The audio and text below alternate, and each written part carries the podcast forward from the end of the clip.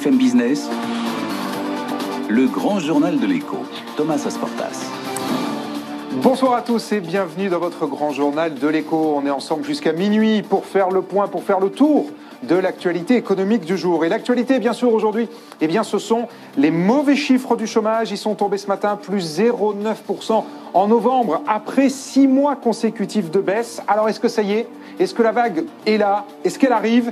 Eh bien, réponse à 22h10 avec notre premier invité. C'est l'un des meilleurs spécialistes du marché du travail, l'économie, Gilles Berset, professeur associé à l'université d'Aix-Marseille. Et puis à 22h40, on va retrouver un peu le sourire, on va se replonger dans les cadeaux, on va faire le bilan de Noël. Est-ce que le secteur a pu se refaire in extremis grâce aux Fake Toys? Et il est aussi co-président de la Fédération des commerces spécialistes des jouets et produits de l'enfant. Voilà donc le programme de ce grand journal, mais tout de suite, toute l'actualité avec Faiza Younsi.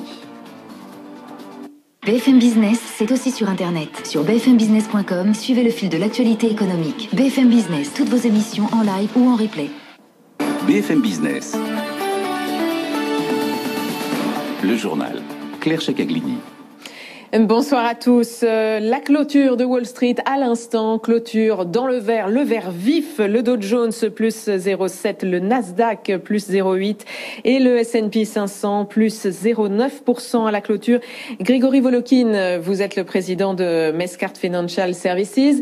Les marchés américains finalement ont salué toute la journée la décision tardive de Donald Trump de signer enfin le plan de relance américain de 900 milliards de dollars,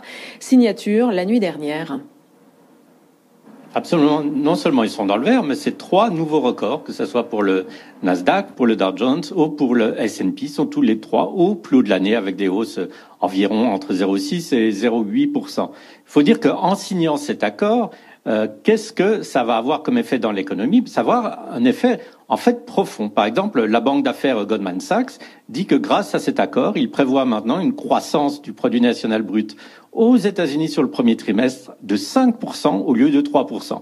Dans le détail, ça veut dire que chaque chômeur va toucher 300 dollars de plus par semaine, que leurs droits vont durer encore trois mois et que chaque famille va toucher 600 dollars un chèque par euh, individuel.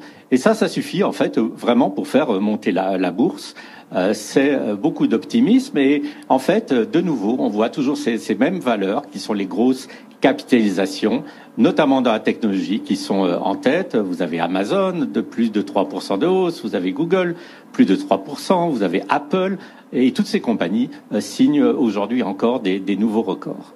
Et toujours concernant ce plan de relance américain, 325 milliards de dollars euh, sera dédié aux petites et aux moyennes entreprises. Les marchés financiers européens, eux aussi, ont terminé dans le vert. La bourse de Paris a clôturé en forte hausse à 1, à plus 1,2% avec un CAC 40 qui affichait 5588 points. Le DAX à Francfort a même dépassé son record historique. Alors les marchés était porté par le feu vert des 27 euh, donné à l'accord post-Brexit entre Londres et Bruxelles, feu vert des ambassadeurs, mais l'approbation formelle des États membres se fera demain. Le texte sera publié d'ici jeudi au journal officiel de l'Union européenne. Le gouvernement américain refuse d'abdiquer dans le dossier TikTok, dossier épineux, ce réseau social chinois que voulait faire interdire sur le sol américain Donald Trump. Washington vient de faire appel d'une une décision de justice donnant raison justement à TikTok. Les juges avaient en effet empêché le ministère du Commerce américain d'imposer des restrictions euh, drastiques aux géants chinois. La Chine et l'Union européenne, cette fois, pourraient enfin signer un accord sur la protection des investissements croisés, et ce, avant la fin de la semaine. Les négociations ont avancé euh, ces derniers jours. Il faut dire que la Chine a été mise sous pression en raison de ses tensions commerciales avec les États-Unis, Paul Marion. Après sept ans d'après négociations, les 27 ouvrent finalement la voie à un accord sur les investissements avec la Chine. Jusqu'alors, les Européens s'estimaient lésés dans leurs investissements croisés avec Pékin. Bruxelles avait déjà largement ouvert son marché aux investissements chinois, alors que la Chine restait fermée. L'accord en cours de finalisation devrait offrir plus de garanties aux entreprises européennes contre les transferts forcés de technologie et les pratiques anticoncurrentielles des groupes chinois, sans qu'on connaisse pour l'instant la forme de ces protections. En revanche, Pékin semble s'être clairement engagé à agir contre le travail forcé des Ouïghours. Impossible de savoir si c'est un simple engagement ou une promesse de ratification des conventions de l'Organisation internationale du travail qui bannit ces pratiques. Cette concession montre surtout la nécessité pour Pékin de renforcer ses relations économiques avec l'UE, alors que le mandat de Donald Trump a durablement détérioré les échanges sino-américains qui ne devraient pas forcément s'améliorer avec Joe Biden. La nouvelle hausse du chômage au mois de novembre, les demandeurs d'emploi n'ayant eu aucune activité étaient 34 400, 34 400 de plus en ce mois de novembre qu'au mois d'octobre. L'augmentation est donc de 0,9%. Publication ce midi de la DARES, le service du ministère du Travail. Et cette hausse intervient après six mois de baisse consécutive, Alexandra Paget. Conséquence immédiate du reconfinement, le marché du travail s'est à nouveau dégradé. La DARES dénombre un peu plus de 3 828 000 chômeurs sans aucune activité. Ce niveau est supérieur de 10% à celui enregistré en février dernier, avant le début de la récession.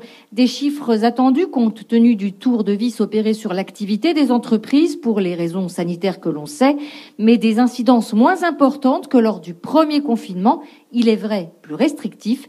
Des chiffres que Gilbert Sett, économiste. Dans la période actuelle, euh, la recherche active d'emploi par les chômeurs, et cette recherche active est, nécessaire pour être considéré comme chômeur. Cette recherche active est, un peu, bien sûr, euh, bridée, handicapée par la situation de confinement que l'on connaît. Et donc, en France, comme d'ailleurs dans les autres pays, euh, les chiffres de chômage vont être floutés au euh, dernier trimestre de l'année. Au total, le nombre de chômeurs en France, toutes catégories confondues, reste pratiquement stable à un peu plus de 6 millions de personnes, un seuil jamais franchi avant l'épidémie de Covid-19. Et justement, pour éviter que nombre de commerçants ne viennent encore grossir les rangs des chômeurs, la CDCF, c'est-à-dire l'Association de fédération Conseil du commerce de France, a demandé que les boutiques ouvrent les dimanches de janvier.